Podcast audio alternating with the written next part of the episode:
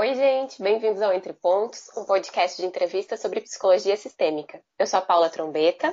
Eu sou a Elida Fluke. E nós somos psicólogas, terapeutas sistêmicas, estamos aqui para pensar e repensar a teoria e o nosso trabalho, conversando com outras pessoas com diferentes pontos de vista e de partida, buscando afinal um ponto de encontro.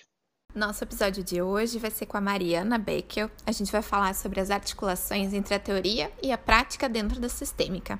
Vem com a gente para o nosso ponto de encontro.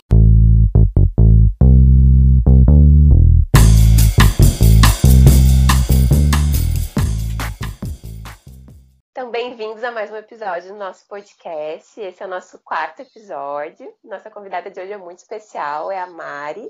Então, ela vai, nos, vai conversar com a gente um pouquinho sobre a relação entre a pesquisa e a prática sistêmica. Então, bem-vinda. Muito obrigada por participar. Estou muito feliz em te receber, Mari. Espero que a conversa role muito bem e com, com muitas colocações importantes da tua parte, que eu com certeza vai vir. Agradeço o convite, né? já parabenizo vocês pela iniciativa, uh, né? algo bem inovador, muito pertinente, muito importante a gente poder pensar né? como uh, se conectar e acessar as pessoas de uma forma fácil, simples, com conteúdos né? interessantes, pertinentes para a nossa prática. Muito obrigada pelo convite, Gurias, e parabéns.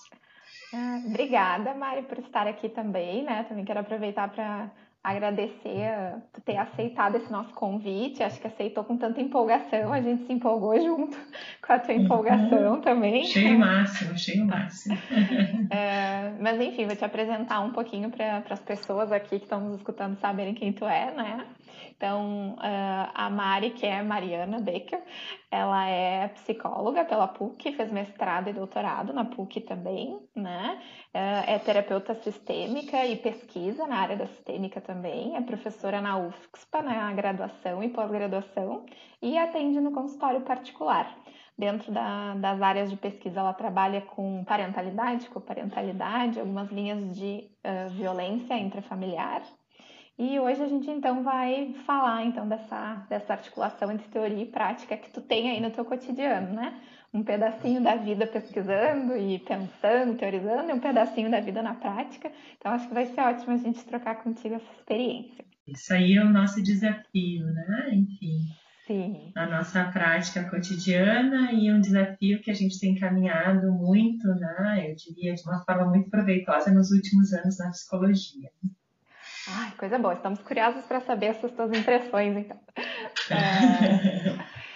Então, para a gente começar falando, né, Mari, como é que tu percebe, então, que foi se desenvolvendo a, a teoria sistêmica a partir da prática e a, parte, e a prática a partir da teoria também, né? Uh, pensando assim que já, já eu dizendo que eu não sou boa de perguntar, Tava falando para vocês que eu sou boa de perguntar, já estou dizendo que eu vejo o negócio como uma coisa dialética. Vamos mas, enfim... conversando, vamos conversando. Isso não é um problema, Elida. É. Vamos estabelecendo uma conversa. É. é. é uma relação bidirecional, né? Absolutamente sistêmica. Ela não é linear. Enfim, né? A gente, se a gente pensa lá no início né, da história da psicologia, da psicoterapia sistêmica, especialmente, aquele contexto pós-guerra, a emergência, a necessidade de revisão dos modelos que a gente tinha até então, o desenvolvimento norte-americano em pesquisa, mas muito também desenvolvimento em termos mais práticos. A gente tem lá no início né, alguns centros de pesquisa, investimento e fomento em pesquisa, mas a grande, poderíamos dizer assim, que grande parte né, das publicações que acabaram sendo internacionais, de quem estava trabalhando com família da, lá, naquele contexto, foram uh, uh, publicações e produções baseadas nas experiências dos terapeutas, né? tanto que são livros com casos, né? exemplos de casos, sem um rigor científico, né? Sem toda uma questão de método específico, e a partir dessa experiência dos terapeutas foram formulando né, as suas hipóteses, enfim, né, e conhecendo a realidade das famílias e podendo entender um pouco quais eram as grandes dificuldades ou os eventos perturbadores e porque isso é fundamental para que a gente possa fazer um diagnóstico familiar, né? para saber justamente como agir.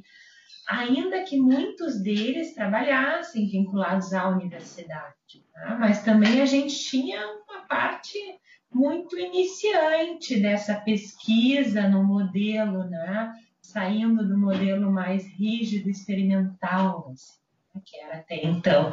Então, uh, então essa esse caminho bidirecional foi sendo desenvolvido, obviamente não perde a sua validade, porque se a gente vai pensar, né, faz muito sentido, muito do que é dito, né? e à medida que uh, isso foi sendo desenvolvido, foi se comprovando, porque a teoria né, é feita a partir da experiência e, obviamente, da pesquisa, mas à medida que a gente tem a pesquisa, a gente revê a teoria e assim a gente vai né, evoluindo em termos da psicologia. Gente não pode deixar de considerar toda a terapia estrutural né, do Salvador Minuti. Enfim, como não entender que existem fronteiras, que existe hierarquia, que um dos né, problemas que as famílias enfrentam é muitas vezes né, nas fronteiras e nas hierarquias, entre outros aspectos. Né? Lá quando a gente pensa em Bowen, quando ele falava né, da constituição do self, separação da família de origem, autonomia, pertencimento, como não entender isso como válido hoje? Né? Claro que é válido. Agora a gente está falando de um lugar da ciência, eu acho isso interessante a gente pensar. Né? Ah, eu posso criticar lá 1960 mas eu estou criticando de qual lugar? Eu estou criticando de 2020, mas aí é fácil criticar. Né? Eu quero ver lá no início, do jeito como as coisas eram, o que, que não estava funcionando e a emergência que se tinha para que as coisas né, pudessem ser de fato atendidas nas suas necessidades.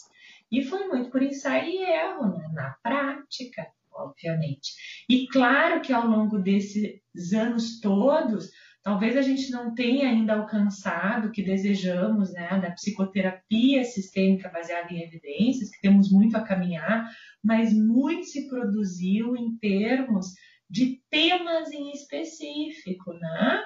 Uh, por exemplo, né, ainda quando a gente fala de processos de individuação do sujeito, né? Quando a gente vai, uh, sei lá, né, estudar fronteiras na família, quando a gente vai né, entender um pouquinho como se dá uh, o papel da criança na família, né? e a gente vai falar que a teoria do Andolf não faz sentido, como não? Né? Então já temos uma caminhada na psicologia da família muito sólida em termos de pesquisa, o que por sua vez essa bagagem toda de pesquisas corrobora, né, altera ou talvez não altera, atualiza esses aspectos né, mais práticos de teoria e técnica, mais específicos assim da nossa prática clínica. Então, é um caminho que vai e vem, que eu acho interessantíssimo, e acho que a gente sempre tem que se perguntar né, de que lugar a gente fala ah, não tem evidência científica, só um pouquinho, 2020, uhum. né?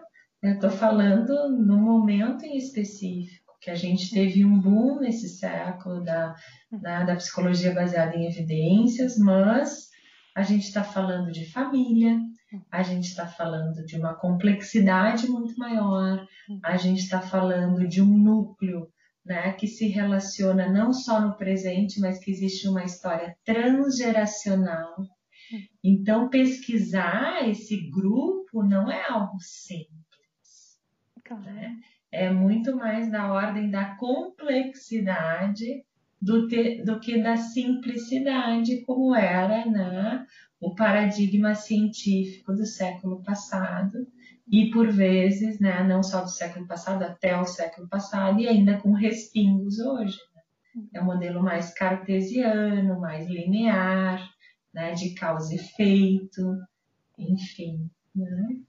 Perfeito. Acho que o que eu ia comentar, então, é que isso me lembra muito tanto o primeiro episódio do nosso podcast quanto o segundo. No primeiro episódio, a gente falou sobre a história da terapia sistêmica com a Helena, né? E da importância da gente olhar para a história e para tudo que a gente cresceu e que tinha naquele contexto, né? Esse olhar que tu está falando.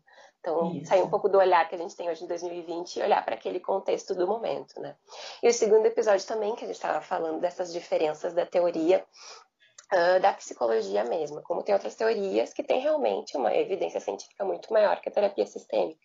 Só que escutando falar agora, que eu achei muito interessante, que tu pontuou a questão da complexidade da terapia sistêmica, né? Que diferente de outras teorias que trabalham muito mais o indivíduo, que por si só já é complexo, né? A terapia sistêmica acrescenta às relações o contexto, o sistema por si só, né? Então, realmente, a dificuldade de se pesquisar dentro dessa teoria que é tão ampla assim, né? Exatamente. Aí, né, a psicoterapia baseada em evidência do indivíduo já, né, comparado com uma medicina baseada em evidência, ela já vem mais tarde, porque a gente está falando da complexidade individual. Agora, a gente estudar um grupo que existe uma história transrelacional né, é muito mais difícil. E nesse caminho, eu acho que né, vale a gente lembrar Maria José Esteves Vasconcelos, né, que nos traz grandes contribuições assim reflexivas sobre a importância, a necessidade né, de nos darmos conta que o paradigma emergente não é mais o cartesiano que o paradigma emergente é o paradigma sistêmico e que não é só para a psicoterapia, que é um paradigma enquanto visão de mundo para qualquer área. Né? Porque, na verdade, é a lente com que eu posso enxergar né, qualquer fenômeno, qualquer fenômeno, não só como psicóloga, como administradora, como economista, como talvez, quiçá, até engenheiro, enfim, né? Agora, nessa linha, a Maria José nos traz, de uma forma muito apropriada, três grandes pontos, né? Quem já leu a obra dela vai lembrar disso que é né, da simplicidade, a gente rompe aquela ideia né, de que a gente vai conseguir chegar no núcleo da célula e ali acabou o fenômeno, nem isso mais, né? a gente entende que não existe, porque questão até do átomo né, já tem toda uma revolução em cima disso, né, mas que a gente chegaria assim na base e a partir do mais simples a gente poderia né, chegar a essa verdade única, né, única determinada né? e estável também. Né? Então, da simplicidade, a gente vai para esse paradigma da complexidade. Então, rompemos com a ideia né, do simplismo, não é mais possível a gente enxergar isso, uma vez que evoluímos tanto e já tanto enxergamos, então é um caminho meio sem volta. Né? Da estabilidade que eu falava, dessa noção de que as coisas são fixas, para a instabilidade. E eu considero, né, como que a gente vai entender estabilidade no mundo da globalidade. Acho que a tecnologia da informação, a globalização, tudo que a gente está vivendo, inclusive neste momento de pandemia, nos mostra realmente que as coisas não são estáveis, né? E que mesmo frente a algo novo, o movimento é absolutamente constante. Como é que a gente vai produzir pesquisa né, se a coisa é em movimento o tempo todo? Também é uma pergunta para a gente fazer, mas isso não inviabiliza a pesquisa de forma alguma. É a questão da lente com que a gente vai olhar o fenômeno pesquisado, é isso que muda. Né? E da objetividade, né, que seria tentar né, ser objetivo, depurar e olhar e ser pontual e a partir de um dado determinar determinados resultados, a gente vai entender que existe a intersubjetividade. E na intersubjetividade, interessante, que inclui a noção do próprio observador, né? Que seria essa cibernética né, mais de segunda ordem, que não vai excluir o pesquisador do processo de pesquisa. Então, existe uma relação estabelecida com os objetos de pesquisa, e essa relação não é só com os objetos, é com o sujeito, é com o mundo, é com o orientador, é com a equipe, e essa intersubjetividade, ela está presente nessa produção científica. Isso empobrece a ciência se nós olharmos no paradigma né, estável, uh, simples e objetivo, sim, empobrece nesse paradigma. Se a gente olha pelo outro viés, não empobrece, enxerga muito mais como uma riqueza. Nós tentamos, na, na verdade, nós ampliamos o nosso olhar. Enfraquece? Não. Só que transforma a pesquisa com famílias num desafio maior. Nós sabemos que para a gente poder comprovar que determinado modelo, determinada técnica traz resultados, em alguma medida a gente precisa ter um protocolo, precisa ter uma sistemática, precisa né, aplicar, não basta eu aplicar em um caso e funcionou, e a partir disso eu vou afirmar. Né?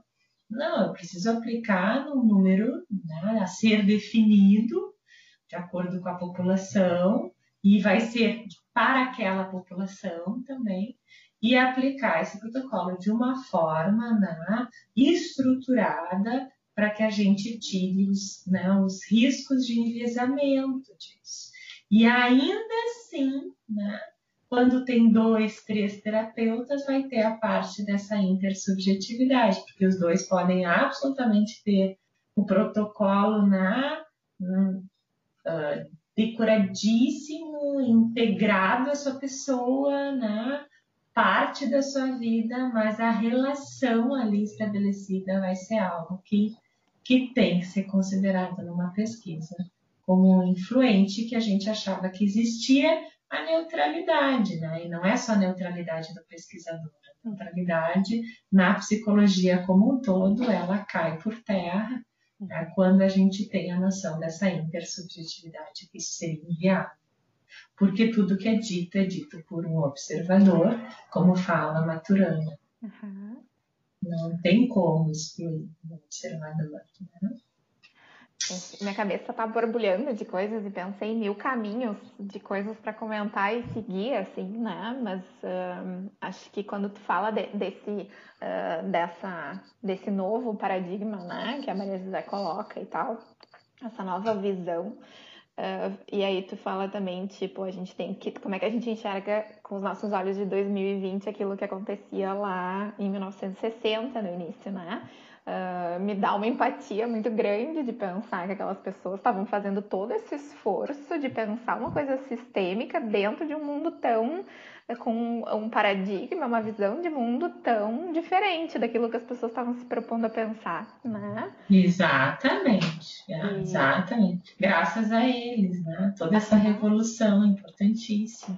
É, que vai caminhando para a gente chegar, então, nesse ponto em que isso, é, aos pouquinhos, a gente vai embora. Acho que o paradigma cartesiano ainda vai nos trazendo, nos puxando e nos convidando, né, a, a buscar essa objetividade, a buscar essas verdades e tal, a gente, enfim, vai caminhando nessa outra direção, assim, né? De poder pensar esses, uh, nessa complexidade, na intersubjetividade, na instabilidade dos processos, né? E entendo muito que deve ficar muito mais complexo fazer pesquisa nesse sentido. Quando fiz meu mestrado, me senti desafiada em encaixar todas essas coisas, assim, né? E até quando eu estava escrevendo. E, enfim, fico pensando como é que tu encaixa dentro da tua vida, né? Ah, bem, bem, falou, né, dessa angústia que a gente sente no meu mestrado em 2002, 2003, eu lembro, né, de eu resolvi fazer uma pesquisa quantitativa com adultos jovens, né, estudar de que forma os estilos parentais se associavam com né, estilos atribucionais e bem-estar em jovens universitários. Eu lembro que eu entrei num, num dilema, assim, né? na verdade, não só num dilema, numa crise. Como é que eu vou aplicar questionários, fazer levantamento, análise estatística, se eu penso sistemicamente? Eu fiquei naquele dilema. Né? Será que é possível? Será que existe congruência entre o meu paradigma e o meu método? Hum. E na ocasião, né, eu fui orientada pelo Jorge Sarrier, e ele dizia, mas Mariana, não é o dado em si, é a leitura do dado que vai fazer a diferença.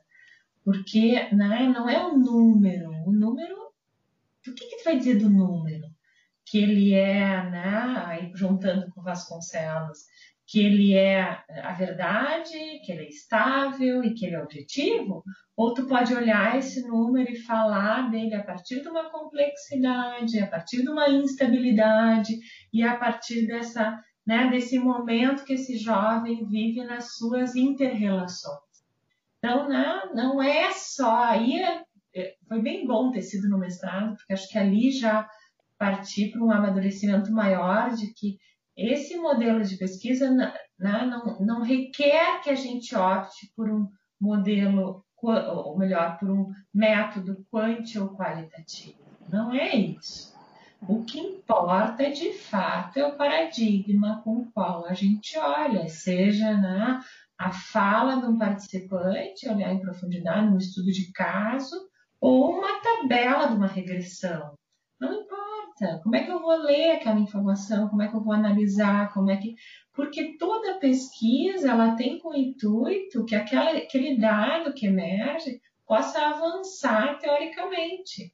Então é a teoria que é o resultado, o grande resultado da pesquisa, e não necessariamente só a tabela que nos mostra o que é significativo e o que não é. Né? É o que, que eu falo com ele sobre isso, né? Quando a gente tem essa informação. E isso me ajudou muito a entender, e a partir disso eu sempre trabalhei com a clínica, trabalhei com a clínica, e no mestrado, em seguida comecei, durante o mestrado já comecei a dar aula, e eu gostava da pesquisa e gostava, nunca deixei da clínica de lado. Né? Ainda dei um bom tempo até o meu doutorado, cinco anos, para poder ter bastante experiência docente e clínica. Aí que eu fui para o doutorado, né? E depois do doutorado eu começo a trabalhar né, no programa de pós-graduação. E aí sim começo a trabalhar com pesquisa, sempre com esse olhar. Essa é a grande questão. Né? E exatamente né, a pesquisa específica da, da, da prática sistêmica, eu tenho trabalhado, tá? Mas não a psicoterapia o modelo de psicoterapia sistêmica, eu tenho trabalhado com a junção de algumas né, teorias mais relevantes para grupo de homens acusados de violência contra a mulher. Então, né, inicialmente, muitas, meu desenvolvimento de pesquisa era basicamente né, estudar os fenômenos e não necessariamente a prática. A partir da minha experiência também como pesquisadora no Viveira 2, que é o protocolo aquele, né, de grupo psicoeducativo para casais, que aqui no Rio Grande do Sul a gente desenvolveu. Ah, eu desejei, enfim, já estava trabalhando com violência, já estava trabalhando há bastante tempo com os impactos e reverberação da violência em mulheres e crianças. E começa o desejo de que a gente transforme isso em algo útil, além do dado. Né? Além do dado. O dado é muito útil, é muito importante a gente compreender, é muito importante a gente né, transformar esse conhecimento acessível, viável, para que as pessoas entendam os processos, mas também é muito importante na prática da psicologia nas universidades e nos pós-graduações que elas resultem em ações para os psicólogos. E é a partir disso que a gente pensou no protocolo, né, vinha funcionando muito bem, né, com resultados bem interessantes, e veio a pandemia. Então agora a gente está tentando dar um jeito, porque tem várias dinâmicas né, interativas. Uhum. E são homens que não são fáceis de acesso. Então, uhum. a gente fazer online não é algo simples, tanto difícil de adesão, quanto também difícil de né, um celular que possa ter uma internet suficiente para participar toda semana, uma hora e meia num grupo. Uhum. Né, também né, a gente não pode, infelizmente, temos uh, neste momento né, o provento à pesquisa científica no país muito deficitário. E aí a gente exigir que as próprias pessoas né, arquem o desenvolvimento da pesquisa, ou que os próprios pesquisadores, mestrandos, doutorandos, o que for, eu acho um desafio. Assim. Então, a gente está já replanejando a possibilidade de retorno de grupos pequenos, né, com distanciamento, antes era 10, quem sabe 4, uhum. enfim, para isso do ano que vem, passados né, esse momento aí de segunda onda. Vamos ver como é que as coisas vão evoluindo. Né? Mas em cima disso, né, não sei se eu respondo, também queria ouvir vocês um pouquinho. Então eu fico falando sozinha. Ah, muito bom de escutar, assim, faz um boom na minha cabeça que, que eu adoro, daqueles boom que são gostosos, assim, né? Porque uh, eu, eu venho de uma outra linha, primeiro, né, da TCC, e da formação em esquemas. Então, para mim também sempre bate essa, essa hora de como integrar as teorias, né? E eu acho que tu respondeu muito bem quando tu teve aquela dúvida no mestrado, é o olhar que a gente dá para isso, né? O olhar que a gente dá em uhum. cima disso. Então, acho que essa conversa de hoje está sendo muito boa para integrar. Acho que no episódio anterior, a gente, nós três acessamos nosso lado mais revoltado do negócio das pesquisas né, aqui e falamos mesmo, né? Mas hoje, trazendo esse olhar de integração, facilita muito pensar, né? A gente tem um problema, sim, mas também tem a solução de como a gente vai olhar para esse problema, né? E isso, às vezes até...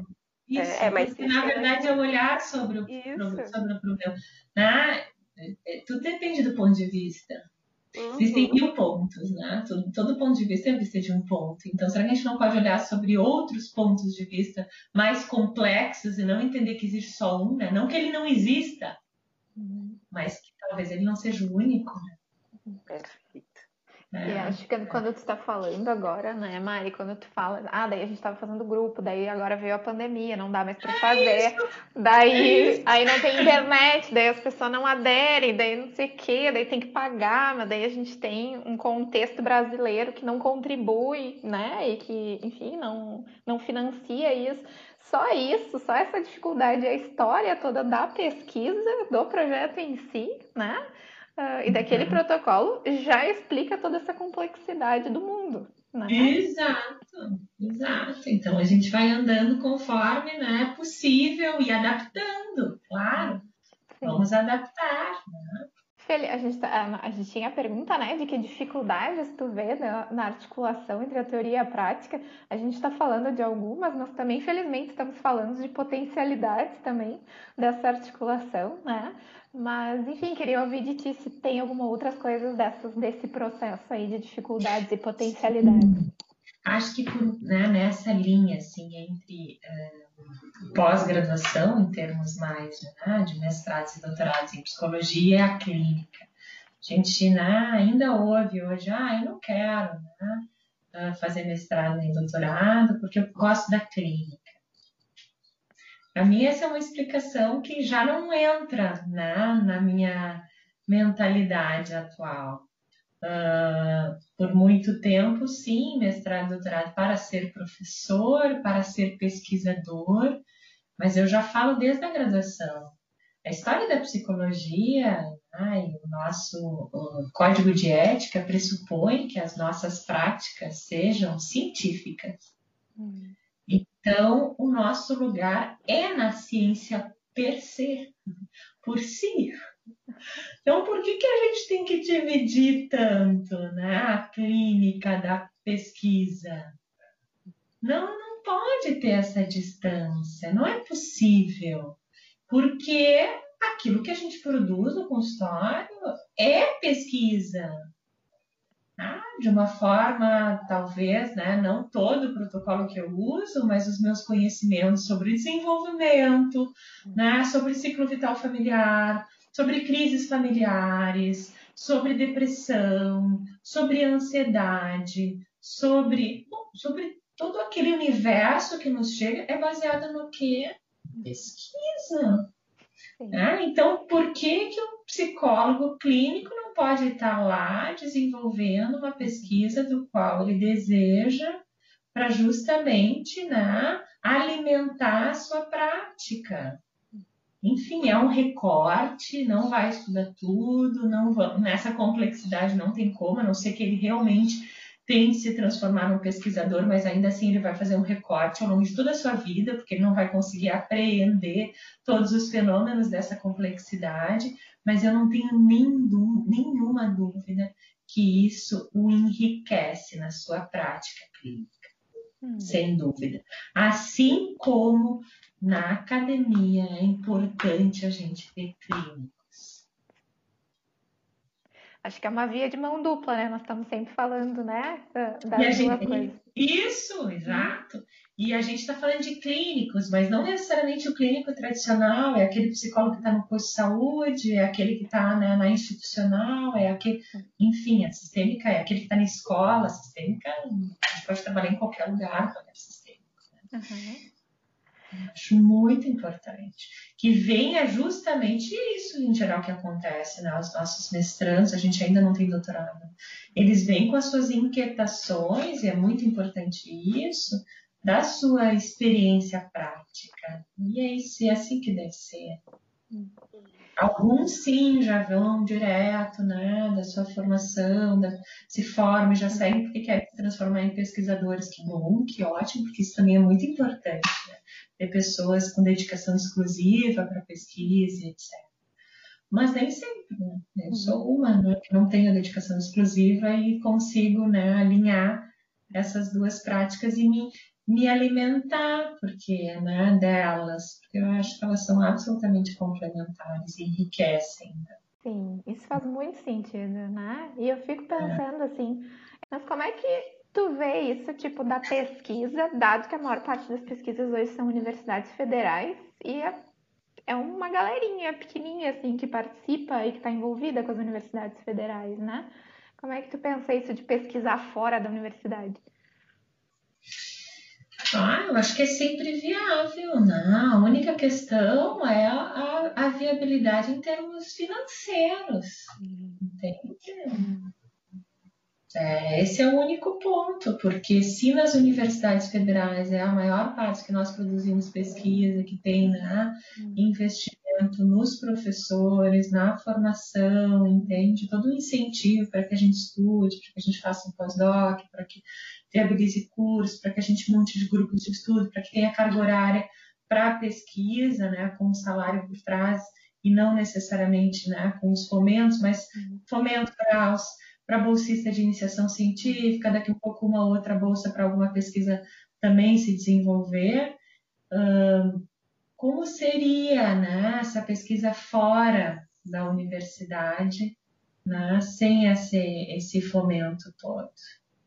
É um desafio pensar nisso, assim, né? Porque uh, na universidade, muitas vezes, os próprios alunos e professores já bancam parte da pesquisa. Hum, grande né? parte. Uh, e fora, isso seria muito maior, assim, né? Então, é. Me parece é. um desafio pensar, né? Como é que a gente. Uh, talvez as pessoas nem tenham tanto interesse na, das pessoas clínicas em pesquisar, que dirá ainda tendo que bancar, né? É. E fazer é. tanta coisa sozinhas. Esse desejo é que sejam vinculados às universidades públicas ou privadas, enfim, não uhum. importa por quê? Porque se pensa que é aquele que vai estar formando os novos psicólogos, né? Então, esses novos profissionais, e que isso alimente nessa formação, que ali seja o lugar do conhecimento, dessa formação cidadã, assim, em termos né, de acesso às melhores informações, para que a gente né, tenha no mercado pessoas melhores em termos de conhecimento. Então, a pesquisa ela vai alimentar muito esse, esse esse rol de possibilidades de conhecimento, né? Mas por que não aquele que deseja e que daqui a pouco não quer fazer mestrado, poder participar junto e se vincular a uma universidade, seja privada ou pública, uhum. e desenvolver pesquisas em parceria? Uhum. Sim. Ah, mas aí não tem salário. Bom, às vezes existem bolsas de auxílio técnico, de apoio, de, né? Ah. Não temos muitas no momento. Mas sim, sim. já tivemos, é. Sim, outros tempos. É, quem sabe, né? É, mais adiante. Sim. Mas é legal pensar nessa outra possibilidade que me parece que as pessoas pensam um pouco, né? De ter um vínculo com a universidade que não necessariamente passe por essa posição de aluno matriculado, né? Mas de tu poder te envolver com as universidades de um ponto de vista comunitário mesmo, daquilo ali fazendo parte da comunidade que tu vive, tu produzindo conhecimento, portanto, para essa comunidade. Eu tenho um exemplo, né? Uma aluna que foi minha, que hoje trabalha na SUSEP, né? e ela até faz doutorado no Unicinos, uma pessoa que trabalha direto comigo, que é a Denise Fal, que também trabalha com violência também, está trabalhando lá com a Denise num grupo e tal, E ela foi chamada né, pela SUSEP para organizar um grupo com homens. Ela não teve dúvida, ingressou no meu grupo de pesquisa. E a gente aplicou duas ou três modalidades do protocolo nosso lá com ela. Sim, é uma coisa Porque que é um né? maravilhoso para ela e para nós. Agora eu estou vendo a possibilidade da gente fazer nos presídios, quem sabe, entende? Já que está difícil nos fóruns, porque estão fechados, porque não pode entrar, porque tem uma série de coisas. Uhum. Quem sabe a gente faz nos presídios, com pouca gente, etc. Sim. Então, a gente também, enquanto universidade, uh, precisa desses contatos, eles são fundamentais, né? Mas é interessante porque ela que procurou, porque ela teria que montar um grupo, é. ela podia ter montado na cabeça dela, buscando na literatura, é. né? Não, mas deixa eu ver quem é que está trabalhando com isso, sobre isso, e eu vou ingressar com a pesquisa, mas também vai absolutamente alimentar a minha prática. Sim, fez todo sentido, né? E quantos... E foi riquíssimo os grupos dela. Sim. Porque a gente aplicou primeiro o protocolo, duas vezes, o piloto, e aí entrou ela, foi bem no início. Uhum. E a gente aplicou mais duas vezes com ela, sem ser pesquisa. Uhum. Porque não tava, foi tão rápido que não estava no comitê de ética. Sim, sim. Ah, foi muito rápido. Aí ela aplicou simplesmente como né, psicóloga de lá. Mas a aplicação dela, em alguma medida, já fez a gente repensar para a próxima pesquisa, que aí a gente já incluiu ela, né? A gente pudesse já reformular algumas coisas. E aí sim, agora ela já vai trabalhar, nesse outro grupo, já vai trabalhar como pesquisa. Sim. Ah, que ótimo Muito exemplo legal. dessa articulação possível e dessas portas Sim. que se abrem. Acho que quando a gente está disposto a buscar essas portas também, né? Que, enfim, só falta talvez a gente passar por elas, abrir, ver que elas estão ali, né? E poder adentrar esses novos caminhos. Acho que, de novo, a gente fala de ampliar o olhar, né? Nesse uhum. sentido, e ver essas outras possibilidades. E juntar o útil ao agradável também. Então, muito é. legal mesmo. É. Bom saber. E ainda, né, pensando um pouquinho, ah, é a psicologia baseada em evidências, né?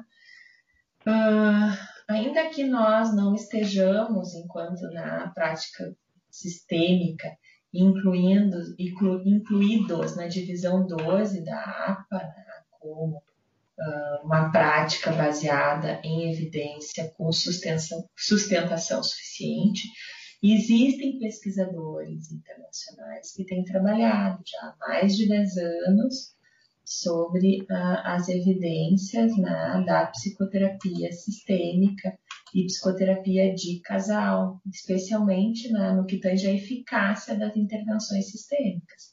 E muito tem se visto já, claro que temos a desenvolver, mas já se tem uma lista de, de questões que já tem mostrado eficácia. Por exemplo, né, uh, abuso infantil e negligência, né, apego na infância, problemas de apego, déficit de atenção e hiperatividade, problemas emocionais, por exemplo, né, incluindo ansiedade, depressão, luto, automutilação, distúrbios alimentares, problemas somáticos, né? no início de um quadro psicótico, que mais? Adolescência e substância de abuso, problemas né, da infância e adolescência em relação à ansiedade, alcoolismo. Enfim, Muitas coisas. Muitas, tem muita coisa. Uhum. Muita coisa. Tem dois pesquisadores que valeriam falar, para quem está ouvindo tiver interesse atrás. O primeiro deles é da Universidade de Dublin, Alan Carr, e o Peter Strayton, que é professor da Universidade de Leeds, na Inglaterra. A gente deixa aqui pra, no nosso é, feed do Instagram para quem quiser pesquisar. A gente deixa as referências. Isso. Procurando por eles, vocês podem chegar a outros materiais, muitas coisas legais, o porquê que a sistêmica funciona, né? Uhum. Tanto uma reflexão paradigmática do, né, da eficácia dela, quanto as próprias evidências. Uhum. Enfim. É, a, a terapia focada nas emoções, acho que é um exemplo de terapia de casal que tem sido bem estudada, até com uhum. ensaios clínicos randomizados, né? Que ela é um passo a passo de processos, né? Então, mas que é baseada na, na, teoria do apego, é baseada na terapia sistêmica, na teoria sistêmica, Isso. e é um desses exemplos, né? De uh, de pesquisas que conseguiram né, alcançar esse, esse nível de, de fazer esse tipo de pesquisa que, nos, que contribui para a gente ver o baseado em evidências, né? Que é tão importante para a gente pensar funciona, né? Uhum, exatamente. A gente se sinta seguros né, na aplicação. E certamente dá vontade de conversar muitas coisas. Acho que a gente pode colocar o livro da, da Esteves de Vasconcelos também na, nas referências para as pessoas Isso. lerem, né? Que eu acho que é, que é legal. Isso. É, e... é muito importante e nem sempre, né? É. Se lê. Então, é. vale a, a dica como uma literatura, eu diria assim, fundamental. E brasileira ainda, mineira, é nossa, isso, a gente tem, é, ela está publicando isso internacionalmente agora. Uhum. Mas, é, mas é isso mesmo, a gente tem que valorizar o que é produzido aqui. É, com certeza. E ela tem um canal no YouTube também, né? isso, né? Ela, isso. Que também é legal é divulgar. Legal. Uhum. É. Também bacana. Com pequenos vídeos, assim, para as pessoas é. assistirem, né? Mas enfim, Mari, muito obrigada por estar aqui conosco. A conversa foi ótima. Espero, é, espero que eu tenha contribuído, que vocês tenham gostado, que o pessoal, enfim, né, tenha uh, enfim, repensado um pouco essa distância entre a prática e na academia, que a gente possa justamente fazer essa aproximação porque não faz sentido existir né, pós-graduações se não tiver essa aproximação, não faz sentido nenhum. A gente não está lá para produzir para uma elite, a gente está para produzir para todo mundo. Começa essa multiplicação pelos próprios profissionais, né? e não por outros acadêmicos que estudam. E aí a gente lê uns aos outros e. Sim. Uhum né? Aí fica um consumo absolutamente interno. Total. É, e acho que a nossa ideia do podcast também era um pouco isso, assim, bem como é que a gente pode abrir as portinhas ah, e as mentes uhum, para as pessoas poderem também trilhar esses caminhos, né, se fizer sentido para elas, né? Então, espero que tenha pessoas que ouçam o podcast e pensem, ah, é isso aí que eu vou fazer. Da próxima vez que eu tiver uma ideia, eu vou para uma universidade ajudar na pesquisa. Vou mandar um e-mail, vou olhar o currículo, eu, eu vou ver de que forma eu posso me inserir, né? Eu posso também não preciso me inserir integralmente, mas eu posso participar de um grupo, eu posso participar de um seminário, eu posso participar de uma discussão. Uhum. A universidade está aí para isso. Sim. Ah, legal. Agradecer muito bom de escutar, Mari. Acho que foi excelente a conversa. Realmente dá vontade de continuar, né? Mas acho que já deu aquele gostinho de, de aprofundar e buscar mais leituras também no assunto. As referências que tu passou muito bacana também, fiquei bem interessada. Então, mais uma vez, muito obrigada por aceitar o convite. Menina, Gurias, um beijo, tá? Um abraço bem apertado, mesmo de longe perto. Ah, beijo. Para vocês. Ah, e, enfim, um grande abraço a todos. Então, gente, muito obrigada por terem nos acompanhado em mais um episódio. Estamos bem felizes de ter vocês por aqui junto com a gente, que esse projeto esteja, tenha surgido nesse ano. E, enfim, agora nos vemos em 2021. Boas festas. Eu e a Paula desejamos que vocês possam ter um final de ano tranquilo e que a gente tenha, enfim, plantado algumas sementinhas, nós, nossos convidados aqui, uh, os autores dos artigos com quem a gente compartilhou e que essas sementinhas possam, enfim, dar frutos e brotar neste ano e no próximo. Vem com a gente para 2021, então.